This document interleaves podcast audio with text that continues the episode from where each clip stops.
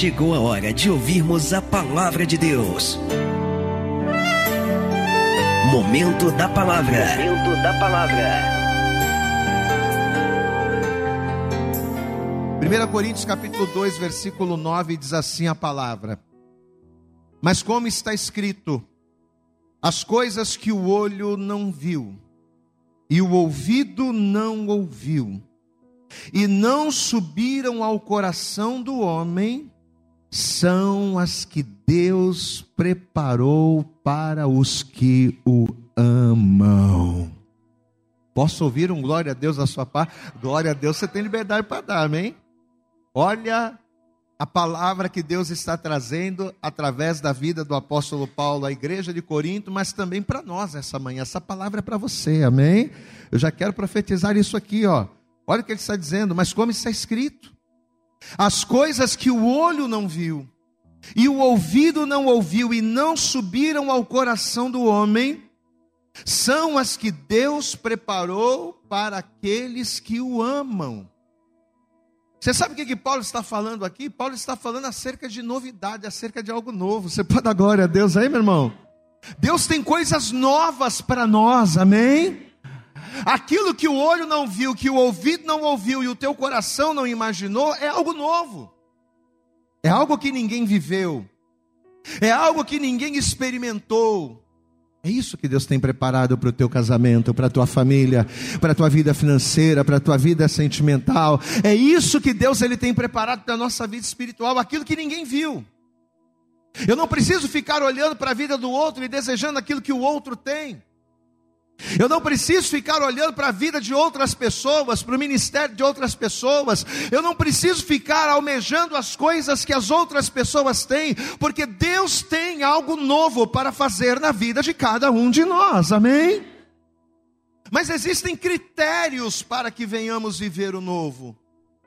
Pastor, se Deus tem novidade de vida para mim, se aquilo que os olhos não viram, os ouvidos não ouviram, não chegou ao coração, é o que Deus tem preparado para mim, por que, que eu ainda não vivo isso? Por que, que muitas pessoas não conseguem viver isso? E é isso que a gente vai entender através da palavra. Eu vou ler mais uma vez, estamos em 1 Coríntios capítulo 2, verso 9. Diga comigo, mas, repita bem alto, vamos lá, diga, mas, como está escrito, as coisas que o olho não viu, o ouvido não ouviu, e não subiram ao coração do homem, são as que Deus preparou para os que o amam. Diga bem alto: são as que Deus preparou para os que o amam. Você ama Deus? Quem aqui ama o Senhor? Então você vai viver o novo dele na tua vida. Você vai viver, você vai enxergar aquilo que ninguém enxerga, você vai ouvir aquilo que ninguém ouviu, você vai viver aquilo que ninguém viveu. Você crê nessa palavra de verdade mesmo? Então você vai estender a tua mão para cá. Estenda a tua mão para cá, curva a cabeça, fecha os olhos e comece a orar. Vamos começar a orar e clamar e pedir ao Senhor para que ele venha falar conosco dentro desta palavra.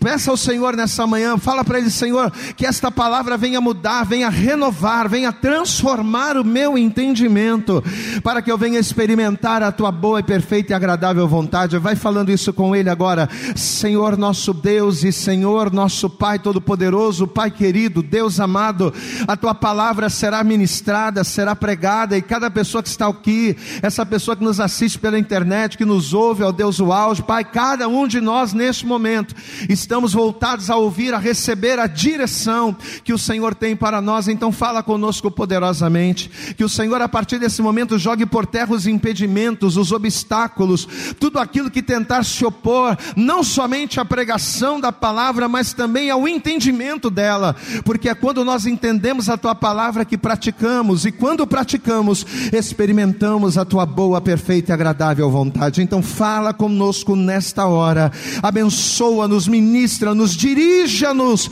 nesta hora. É o que nós te pedimos com toda a nossa fé e desde já te agradecemos em nome de Jesus. Você pode dizer amém, Jesus. Você pode dar graças a Deus, glória a Deus. Vamos aplaudir bem forte ao Senhor, crendo que esta palavra será verdade na nossa vida. Fala conosco nesta manhã, Pai. Em nome de Jesus. Amém. Senta, por favor.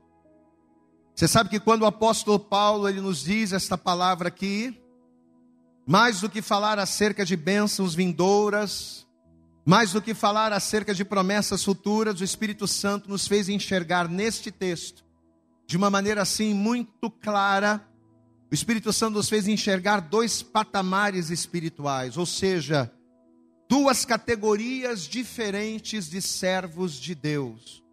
Existem dois tipos de pessoas que servem a Deus e que buscam a Deus. E nesse texto, apesar de não falar claramente, o Espírito Santo nos trouxe essa revelação. O primeiro tipo de pessoa são aqueles que servem a Deus por interesse. Ou seja, aquelas pessoas que vêm à igreja, aquelas pessoas que oram, aquelas pessoas que entregam a vida para Jesus, aquelas pessoas que caminham para conseguir alguma coisa, para conquistar alguma coisa. Então, o primeiro tipo de pessoa, quando eu bati, quando o Senhor nos deu esse texto, a primeira coisa que o Espírito Santo falou foi isso.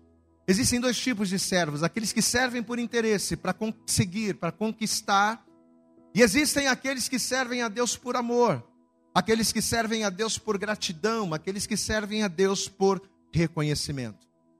Só que o grande detalhe é que a diferença entre os que servem a Deus por interesse e aqueles que servem a Deus por amor, a diferença entre aqueles que servem a Deus por interesse e aqueles que servem a Deus por gratidão é uma diferença muito discreta, porque ambos se aproximam de Deus, ambos buscam a Deus, ambos caminham, ambos trabalham, ou seja, aqueles que servem por interesse e aqueles que servem por amor, praticamente não tem diferença. Você olha para ele e você não consegue distinguir. Porém, é na recompensa, ou seja, é no fruto, é no resultado daquilo que ambos alcançam que essa diferença entre eles se manifesta.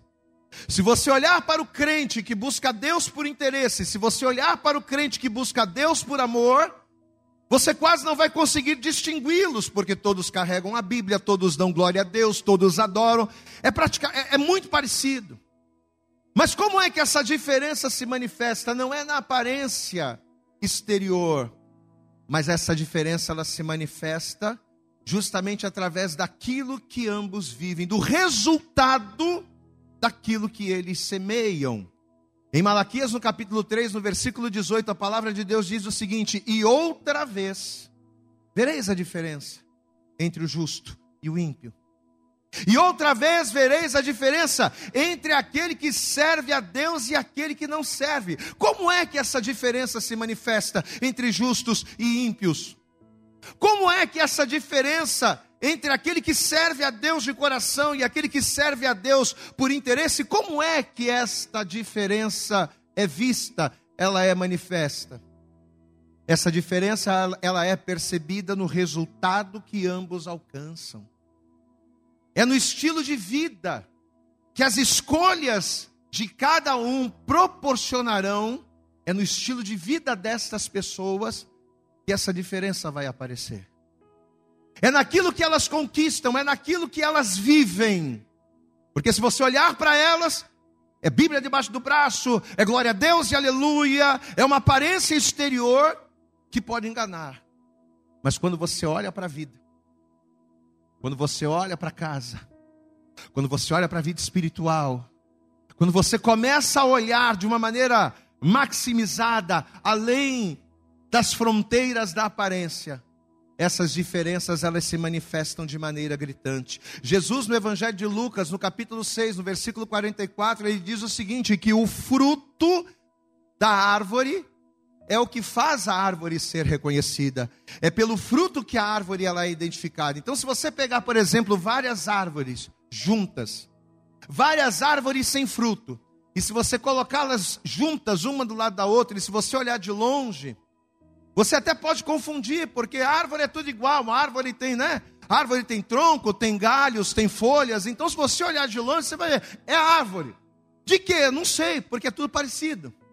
Mas uma vez que os frutos aparecem, uma vez que estas árvores elas começam a dar os seus frutos, são nos frutos das árvores que estas árvores elas são manifestas. Não, peraí, essa aqui é goiaba, porque olha o fruto aqui. Não, não, não, essa aqui é a mangueira, porque olha o fruto aqui, né? É justamente através dos frutos. Uma vez que os frutos aparecem, os frutos revelam de que árvores elas foram geradas. Diga comigo, os meus frutos, diga bem alto, diga, os meus frutos revelarão que árvore eu sou. E por que eu sou? Porque é a mesma coisa. Por que eu estou falando isso? Porque a mesma coisa acontece com o homem que serve a Deus. A mesma coisa acontece na vida da mulher que serve a Deus, independente das motivações. Entenda isso, independente daquilo que nos move, todo mundo ama Deus. Se você sair lá fora e fizer uma enquete e perguntar para as pessoas, você ama, ninguém vai dizer eu odeio a Deus, eu detesto a Deus. Não, todo mundo vai dizer que ama a Deus. Todo mundo vai dizer que adora a Deus. Mas é no resultado daquilo que nos move. É aí que está o detalhe. É o resultado daquilo que nos move. É, é, é o testemunho advindo das nossas motivações. É aí que vai revelar que tipo de fé nós temos.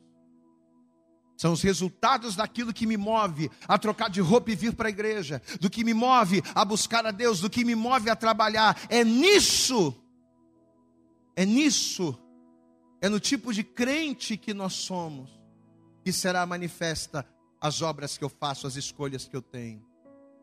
Amado, ao contrário daqui, daqueles que buscam a Deus por interesse, ao contrário daqueles que buscam a Deus para conquistar alguma coisa, para chegar em um nível, para conseguir algo, a vida da pessoa que busca a Deus por amor é diferente. Ainda que você não consiga diferenciar dentro da igreja, porque dentro da igreja todo mundo é crente.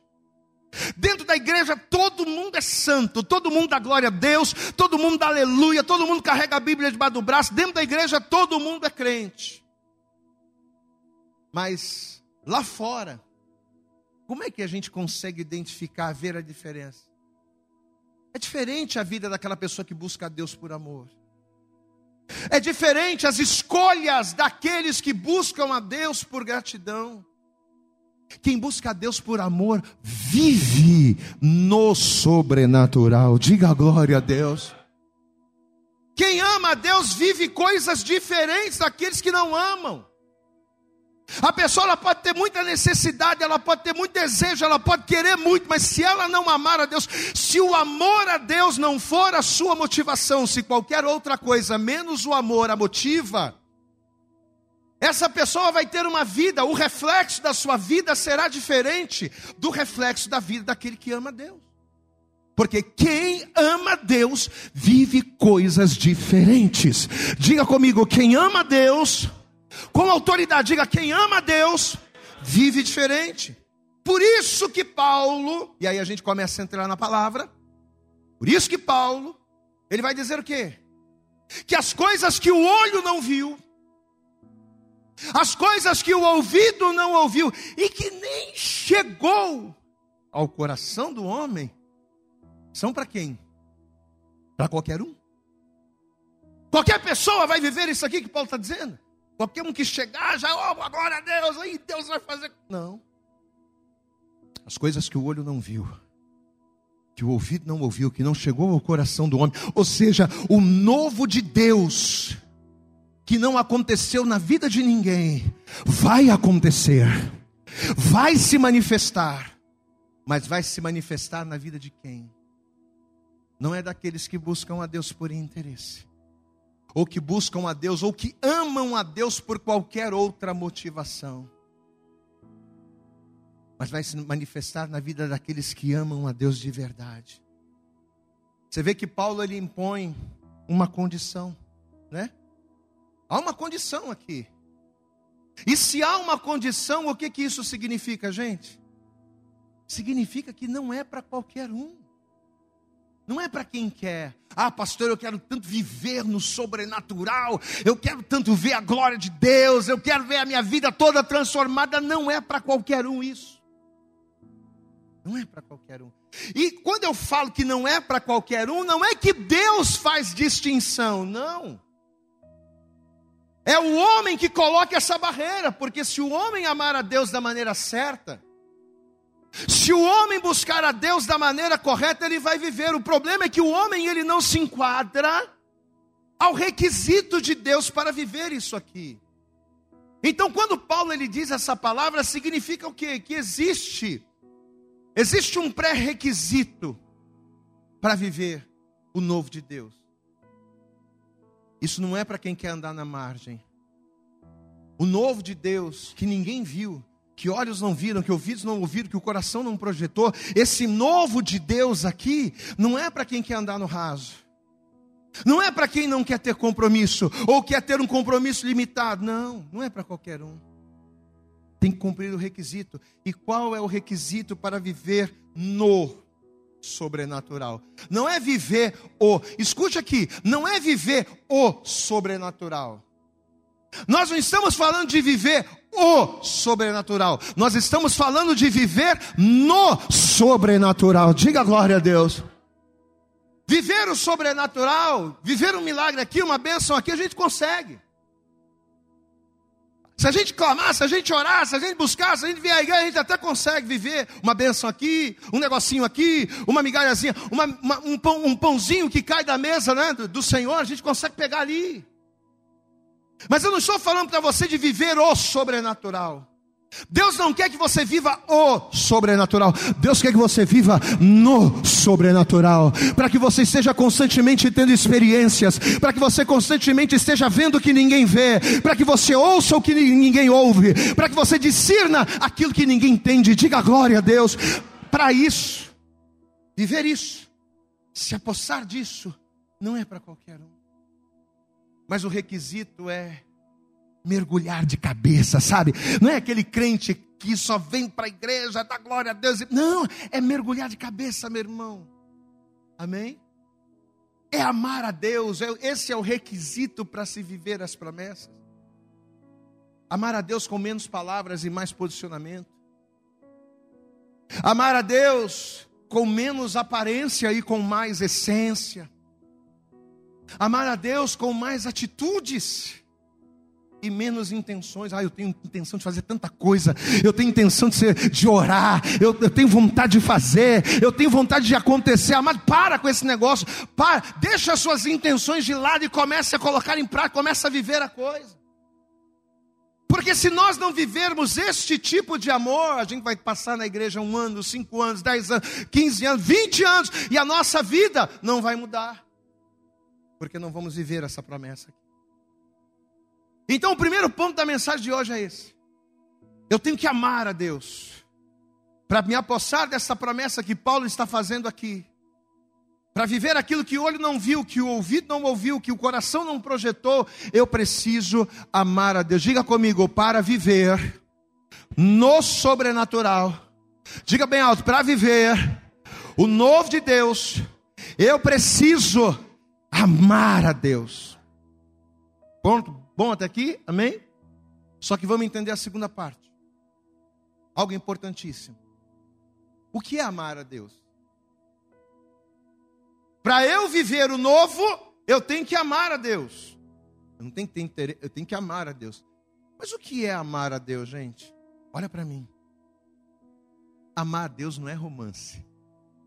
A gente está muito acostumado com essa palavra amor e quando a gente ouve falar de amor, já vem logo na nossa cabeça aquela coisa apaixonada, aquele sentimento, aquela coisa que faz chorar, aquela coisa que faz a gente se emocionar, aquela paixão que leva a gente a fazer e a acontecer. Mas aí a gente pega a palavra amor e a gente vincula a palavra amor a Deus e a gente acha que amar a Deus é a mesma coisa. E não é. Amar a Deus não é romance. Tem até um louvor que diz aí, ah, eu quero deitar no teu colo, eu quero vestir tua camisa. Né? Tem um louvor que faz, fala isso. Camarada quer, quer calçar o sapato de Deus, quer deitar no colinho de Deus, quer. Amado, amar a Deus não é isso. Você pode dar um glória a Deus aí? O amor que, segundo Paulo, nos faz viver o que os olhos não viram, o que os ouvidos não ouviram e o que não chegou ao coração, não é um amor de sentimento, não é um amor de romance, não é um amor de mimimi, de show, não. Mas a expressão do amor a Deus, guarde isso, a expressão do amor a Deus, que me faz experimentar aquilo que ninguém experimentou. A expressão do amor a Deus, que me faz viver o novo que ninguém viveu, é amar a Deus por fé. Posso ouvir um glória a Deus? O que vai me fazer viver as promessas é amar a Deus por fé.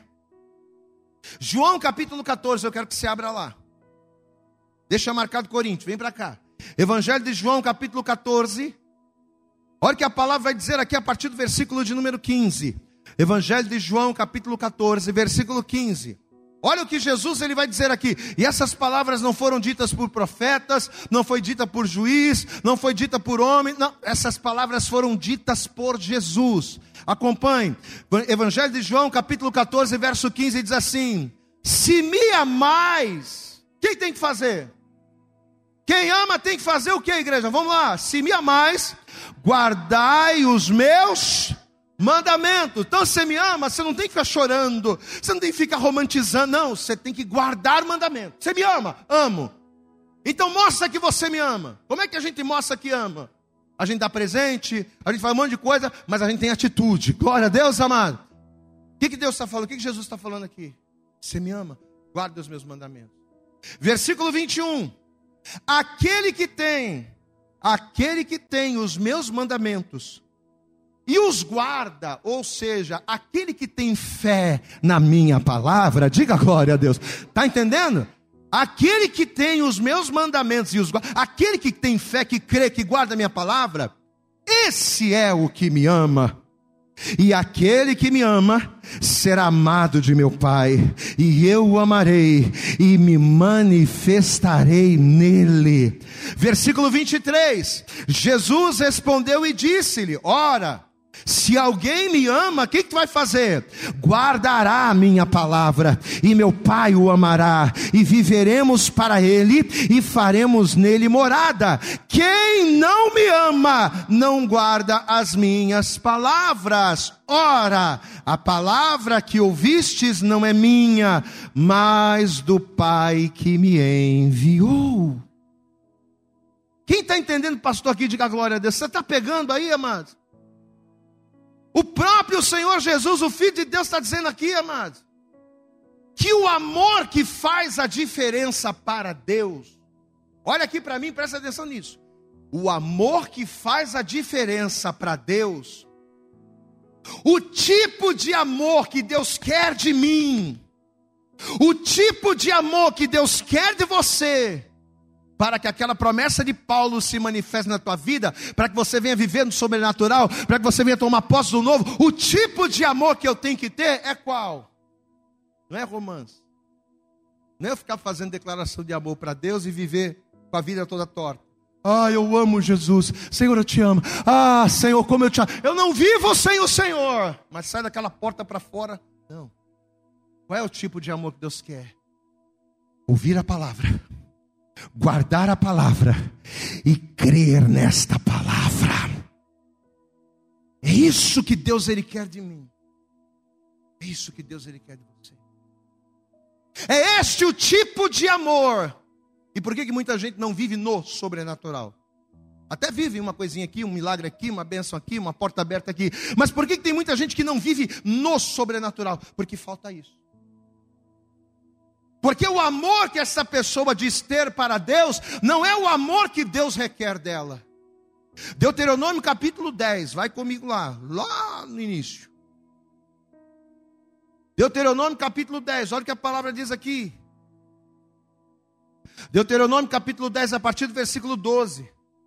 Olha a palavra que o Senhor traz aqui. Deuteronômio 10, verso 12 diz: Agora, pois, ó Israel, quem aqui é Israel? Levanta a mão.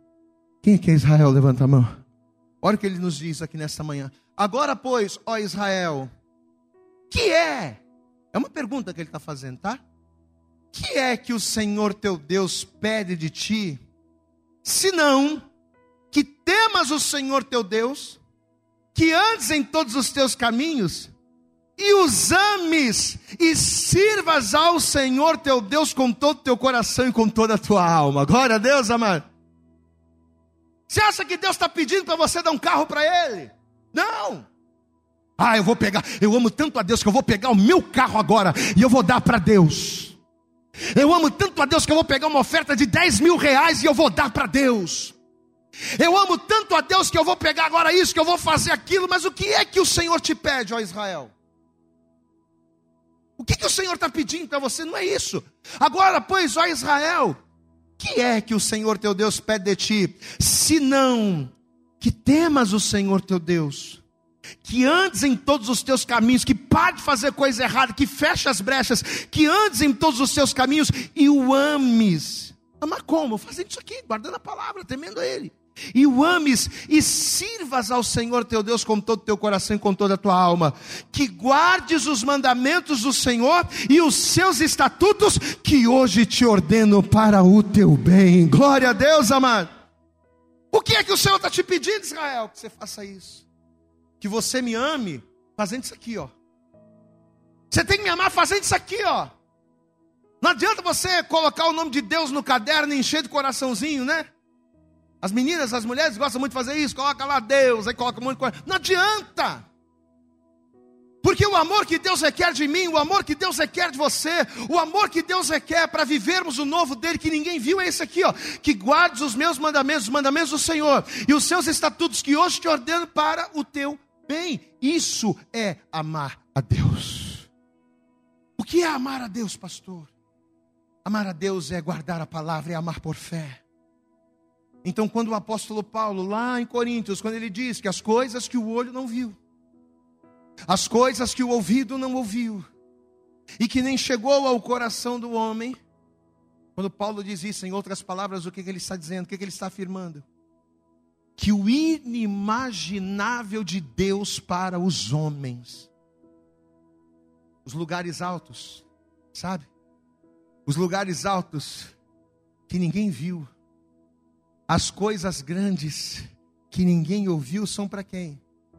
São para aqueles que amam, não por sentimento, ou por vista, ou por interesse, mas são para aqueles que amam a Deus por fé na Sua palavra.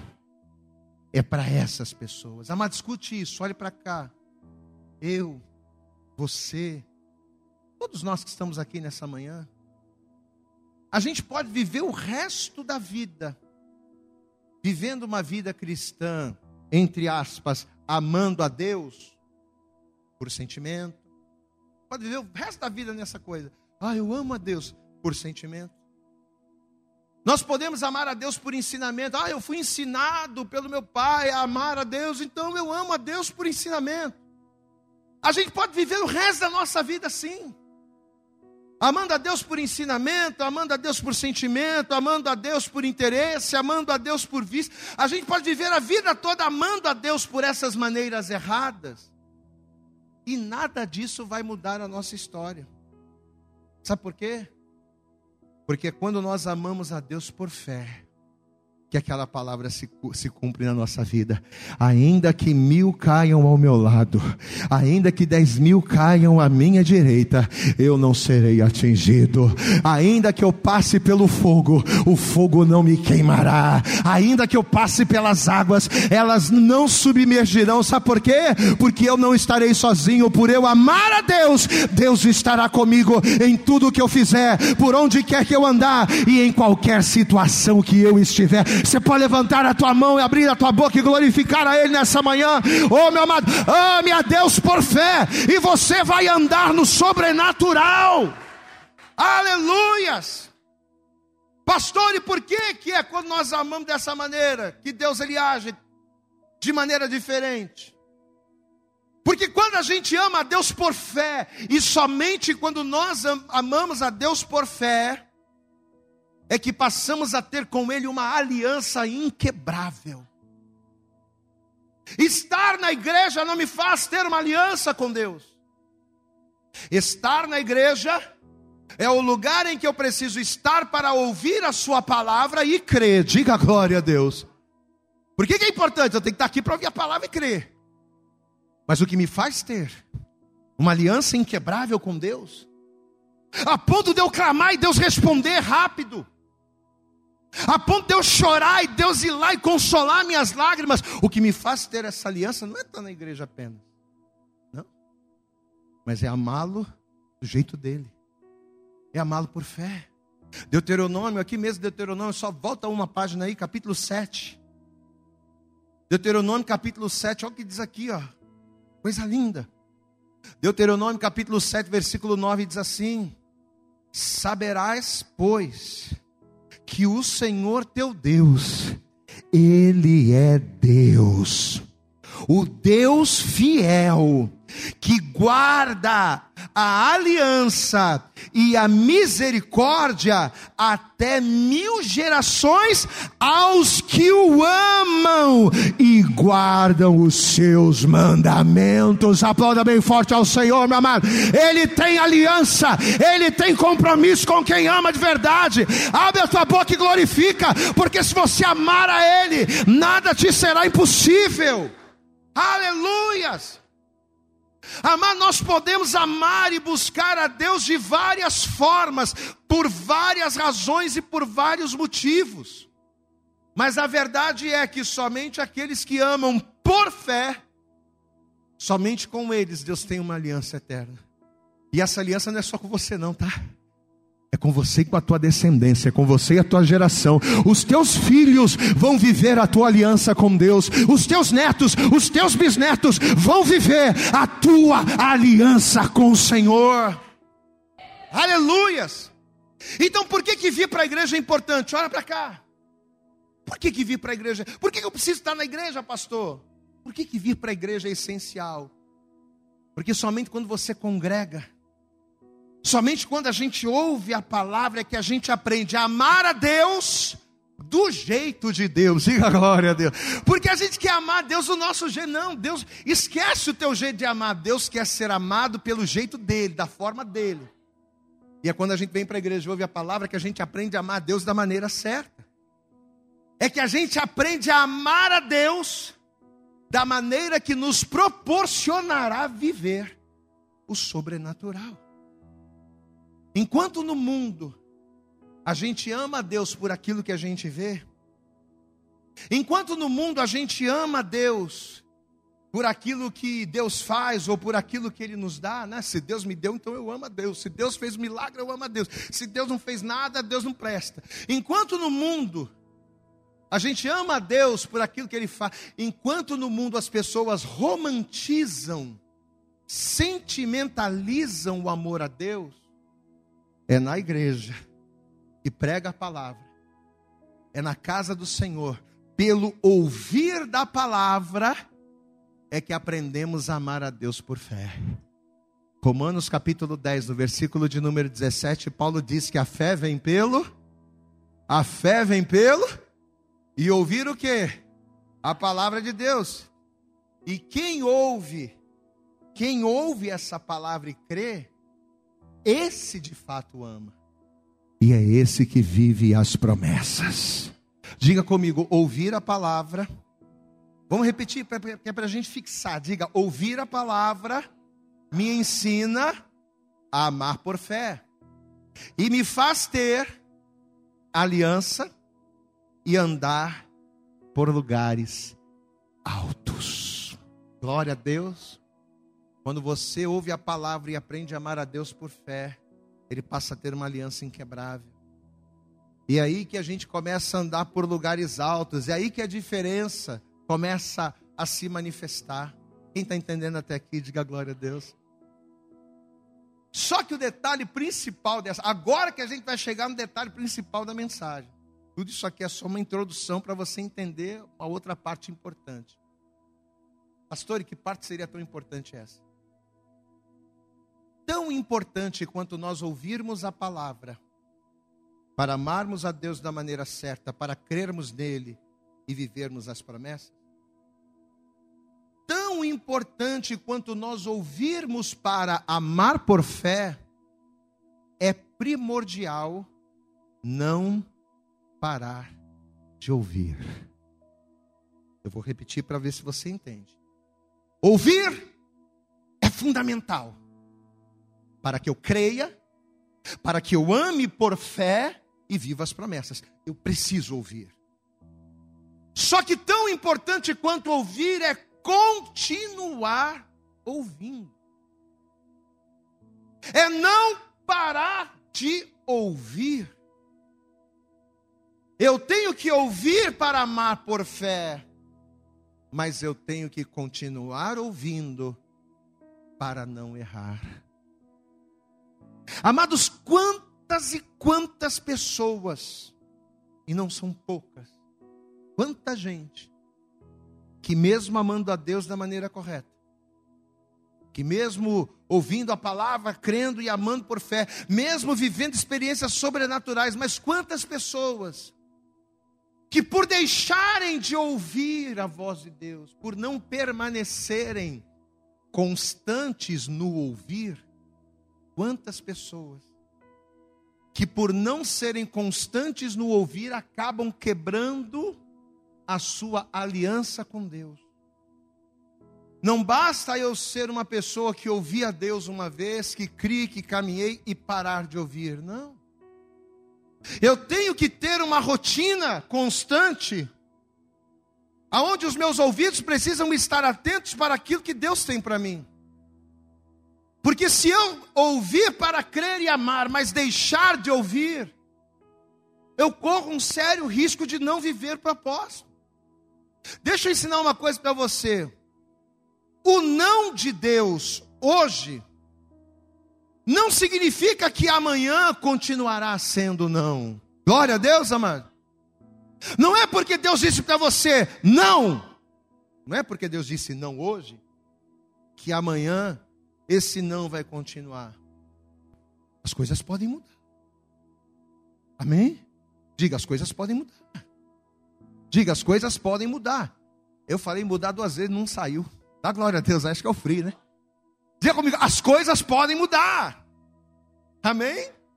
Pastor, mas a palavra de Deus diz que Deus não é homem para que minta, nem filho do homem para que se arrependa. Se ele prometeu, se ele falou, ele vai cumprir. Como é que pode as coisas mudarem? Amado, entenda.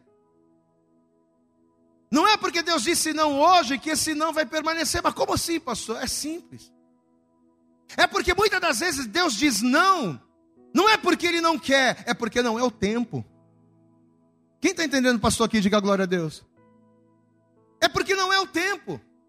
Quantas e quantas situações Deus me disse não. E lá na frente eu fui conquistar, e lá na frente a coisa aconteceu. Quantos nãos nós recebemos da parte de Deus? E a coisa não aconteceu. Eu tenho um exemplo desse muito nosso filho. Que a gente orava, a gente pedia, e a gente clamava, e a gente chorava, e Deus disse: não, não aconteceu, e não aconteceu, e nada do que nós fizéssemos iria servir. Mas o não de Deus naquele momento não significava um não eterno, não, é porque ainda não era o tempo. Entenda isso, amado. Existem nãos de Deus que não são sentenças, mas são provas. Glória a Deus. Às vezes Deus está te dizendo não, não é porque Ele não quer, é porque está provando a tua fé. É porque Ele quer ver até onde você vai com Ele. É porque Ele quer ver até onde o amor que você sente é capaz de suportar a adversidade. Só que aí é que entra o detalhe. Se nós não estivermos constantemente ligados, se nós não estivermos constantemente ouvindo e permanecendo ouvindo, a gente corre um sério risco de fazer dar errado aquilo que Deus queria que desse certo. Quem entendeu aqui? Eu vou repetir. Se a gente não permanecer ligado, se a gente não permanecer ouvindo a voz de Deus, a gente corre um sério risco de agir precipitadamente sem ouvir a voz de Deus e fazer dar errado aquilo que na verdade Deus queria que desse certo. Eu vou te dar um exemplo prático na palavra para você entender isso. Olha o exemplo de Isaías, por exemplo. Deus chegou para Isaías e disse assim: Isaías, Vai lá. E você vai falar para o rei. Fala para Ezequias, entra lá e fala para ele o seguinte: ó, prepara a tua casa, arruma a tua, prepara aí as coisas, sabe por quê? Porque você vai morrer. Essa enfermidade é para tua morte. Prepara a tua cama porque tu não vais viver, tu vai morrer. E diz a palavra que o profeta foi lá e deu o um recado, como Deus mandou na cara grande ali, ó, pá! Ó, se prepara porque você não vai levantar dessa cama. Essa doença é para a tua morte. Então o que, que a palavra vai dizer? Quando Ezequias recebeu a sentença, ele foi lá, dobrou o joelho, homem justo, fiel a Deus, dá glória a Deus aí, homem que amava a Deus, guardava a palavra, né, temente, vai dobrar o joelho, Senhor, e ele vai clamar e ele vai orar. O que, que a palavra diz, amado? Mal Isaías saiu da casa, estando ele ainda no pátio, Deus falou com ele de novo, e detalhe, Deus falou com ele de novo algo totalmente diferente daquilo que ele havia dito na primeira vez. Olha que coisa louca! Isaías, pá, pá, pá, vem, não, não, não, volta, volta, volta, volta, volta, volta, volta. Vai lá. Você não sabe por que eu estou te mandando voltar, mas volta lá. Volta lá. Porque o meu servo se humilhou. Volta lá. E fala para ele que eu ouvi o clamor dele. Fala para ele que eu ouvi a oração dele. Fala para ele que eu vou livrar ele da mão do rei da Síria. Fala para ele que ele vai levantar dessa cama e eu ainda vou acrescentar mais 15 anos de vida para que o meu nome seja glorificado na vida dele. Eu nunca vi isso, mas Deus tem coisas inimagináveis para nós. Aleluias. Agora presta atenção no detalhe, se liga aqui. O detalhe, se liga. Deus mudou a sorte de Ezequias. Você pode dar um glória a Deus bonito para Jesus? Deus mudou. Mas qual foi o fator determinante para isso? O fato do Isaías ser um homem que, mais do que amar a Deus por fé, permanecia ouvindo. Se ele fosse um homem distraído, se ele fosse um homem que não tivesse, né? Que não estivesse ali constantemente ouvindo, ligado a Deus, o Ezequias ia ficar só com aquela primeira sentença. O Ezequias iria ficar só com aquela primeira palavra. Quem está entendendo, pastor, aqui, diga glória a Deus. Então não adianta a gente ouvir para crer, a gente ouvir para amar por fé, a gente viver o sobrenatural se a gente não continuar ouvindo a voz de Deus se nós não nos mantivermos em uma vida aberta, receptiva, constantemente a sua voz. Mesma coisa aconteceu com Abraão. Mesma coisa. Lá em Gênesis capítulo 22, Deus chegou para Abraão e disse: Abraão, pega teu filho agora. Sabe aquele que você ama, aquele que é precioso, aquilo que você gosta tanto, é isso que você vai pegar. Pega aí você vai sacrificar para mim. Mas peraí, é o filho da promessa, é a minha garantia de futuro. Você pode dar glória a Deus aí? Quem era Isaac? Era a garantia do futuro do Abraão, porque nele seria chamada a descendência. Mas Deus está falando: você vai pegar agora, pega aí, pega aí. Você vai lá em uma das montanhas, eu vou te mostrar, você vai sacrificar ele para mim. Amado, por mais que o Abraão amasse a Deus, olha aqui para mim por mais que o Abraão amasse a Deus, por mais que o Abraão um dia tivesse ouvido a voz de Deus, porque Deus disse: Abraão, sai da tua terra, da tua parentela, da casa do teu pai, vai para uma terra que eu te mostrarei. Ele ouviu, ele foi, ele fez, ele viveu. Por mais que ele tivesse feito tudo isso no passado, mas se agora, no presente, se ele não tivesse permanecido atento à voz de Deus, se ele, se ele tivesse parado, distraído, ele iria apresentar o filho sobre o altar, ele iria sacrificar, ele iria matar o filho desnecessariamente. Você conhece a história? O menino perguntou: pai, a gente está vindo aqui, o, o, o telo está aqui, a lenha está aqui, o altar já está preparado, mas cadê o, cadê o animal para o sacrifício? Que, que Abraão vai dizer? Deus proverá. Mas era ele. Quando Abraão viu que não tinha mais jeito, pegou o filho e colocou lá. E diz a Bíblia que quando ele levantou a mão para imolar o menino, o anjo do Senhor, representando o próprio Deus, disse: Abraão! E o camarada super ligado com Deus disse: Opa, eis-me aqui, Senhor. Fala, porque o teu servo ouve. Não precisa sacrificar o menino, porque agora sei que você teme a Deus, agora sei que você é fiel. Não me negasse o teu filho, teu único filho. Por causa disso, a minha promessa vai se cumprir na tua vida. Você vai viver aquilo que os olhos não viram, aquilo que os ouvidos ouvidos não ouviram e o que não chegou no teu coração, você vai viver por causa desta atitude. Aplauda bem forte ao Senhor, meu amado. Quando a gente ama e faz a coisa certa, a gente vive o sobrenatural. Aleluias! Olha aqui para mim, nem tudo que a gente perde é Deus quem tira. Tem coisas que a gente se lamenta tanto que a gente perdeu. Puxa vida, perdi isso, perdi aquela amizade, perdi aquela pessoa, perdi aquela. Mas nem tudo que a gente perde é Deus quem tira. Amém? Nem tudo que a gente perde é Deus que quer também. Tem coisas que a gente perde, mas não é porque Deus quis. A grande verdade é que muito daquilo que a gente perde na nossa vida, muitas das coisas que se perdem, que se vão, que se quebram na nossa vida, não é culpa de Deus e nem do diabo. A gente gosta de culpar muito o diabo, né?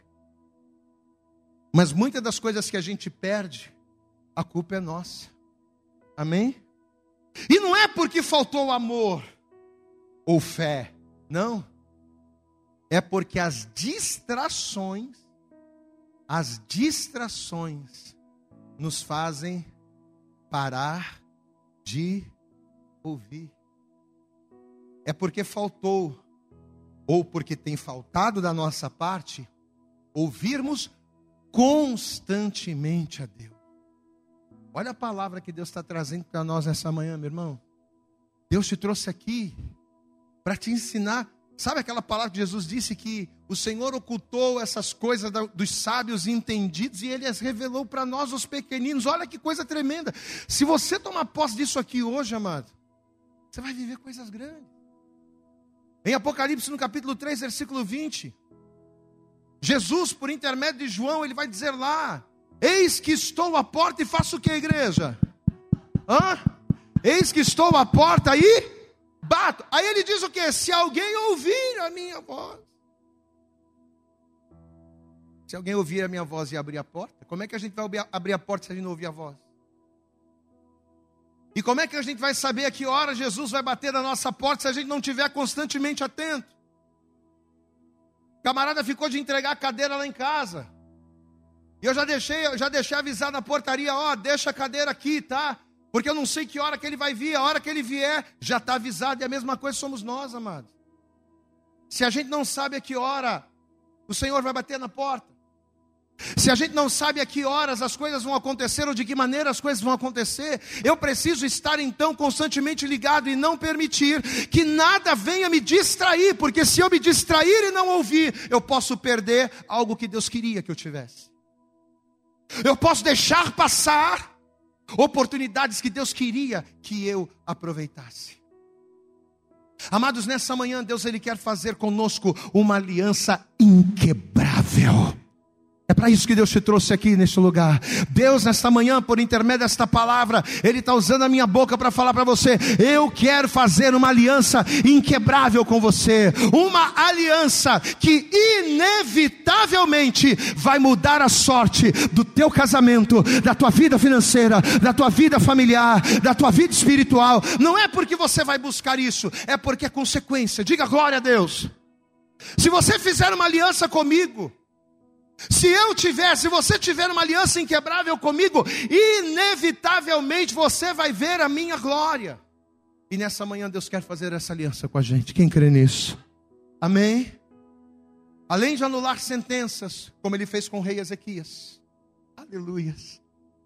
Além dele anular sentenças, pastor, sobre a minha vida existe uma sentença de morte, existe uma sentença de maldição sobre a minha família. E eu vivo, pastor, na minha família, de geração em geração, vendo o diabo prosperar, vendo o diabo agindo. Através da bebida, através da droga, através da separação, através da traição. Talvez você está aqui e existem sentenças que vieram antes de você e que estão arrebentando na tua geração, estão arrebentando na tua vida. Mas em nome de Jesus, nesta manhã, através desta palavra, Deus está dizendo: Eu quero quebrar, eu quero quebrar da tua vida, anular toda sentença. Ainda que o diabo tenha dito que você vai morrer, eu te digo, você vai viver. Aleluias! Deus quer ser o Deus da provisão, como ele foi o Deus da provisão para Abraão. Amém? Deus ele quer fazer os teus pés como os das corças. Deus ele quer te fazer andar por lugares altos. Quem quer viver isso aqui? Amém? Só que para isso, além de ouvir para crer e amar, além de ouvir para amar por fé, eu tenho que continuar ouvindo, independente de tudo. Existem coisas que acontecem na nossa vida, existem situações que acontecem na nossa vida para nos entristecer, para nos turbar, a fim de que venhamos deixar de ouvir a voz do Senhor. Deus havia dito para Abraão: Abraão, você vai ter um filho, teu filho vai ser uma bênção, vai ser através dele que você vai ser pai de uma, uma grande nação. Só que passou um ano, passou dois anos, passou três, passou cinco, passou dez, passou quinze, e nada da promessa cumprir. E cada vez que Abraão se olhava no espelho, ele estava mais velho. Cada vez que Abraão se olhava no espelho, ele estava mais flácido. Cada vez que Abraão olhava para sua mulher, sua mulher estava mais velha, o costume do marido e da esposa, eles já haviam deixado, já havia terminado, não tinha mais. E cada vez que ele se olhava, ele via a impossibilidade de crescer na sua vida. E aquilo trazia dúvidas, aquilo trazia tristeza. E sabe por que, que o diabo quer colocar dúvidas no seu coração, tristeza no seu coração? Porque as dúvidas, as tristezas, são coisas que nos distraem de ouvirmos a voz de Deus. Vai ser justamente nesse momento que a Sara vai chegar para ele e vai dizer assim: Marido, olha, eu não tenho filho mesmo, você não tem filho mesmo, está aqui a minha serva. Faz o seguinte: se deita com ela, se deita com ela e a gente vai gerar o filho, como Deus falou. Mas Deus não havia dito isso. Quando a gente deixa de ouvir a voz de Deus, a gente acaba ouvindo outras vozes. Nesta manhã, Deus está falando: ouve a minha voz. Me ame por fé. Continue ouvindo. O meu não hoje não quer dizer que será um não eterno. É só um tempo. Para que o tempo da bênção de Deus na sua vida se cumpra. E o sobrenatural aconteça. Agora, independente de qualquer coisa, independente de tudo, não deixe de crer. Não deixe de confiar. Continue me ouvindo. Se coloque de pé, igreja. E assim que você se colocar de pé, eu quero pedir a você, você vai dar para Jesus nesta manhã a sua melhor salva de palmas, mas eu quero que você faça o teu melhor para Jesus. Você pode dizer glória a Deus aí? Eu acredito que essa mensagem falou poderosamente com você. Mas se você acredita que ela pode ajudar também uma outra pessoa que você gosta, ama ou admira, mande para ela. Compartilhe o link ou convide essa pessoa para seguir o nosso podcast. E creia que fazendo isso, ainda que não seja você a ministrar, além de nos ajudar, você estará cumprindo o ID de Deus. Deus abençoe você e até o nosso próximo conteúdo.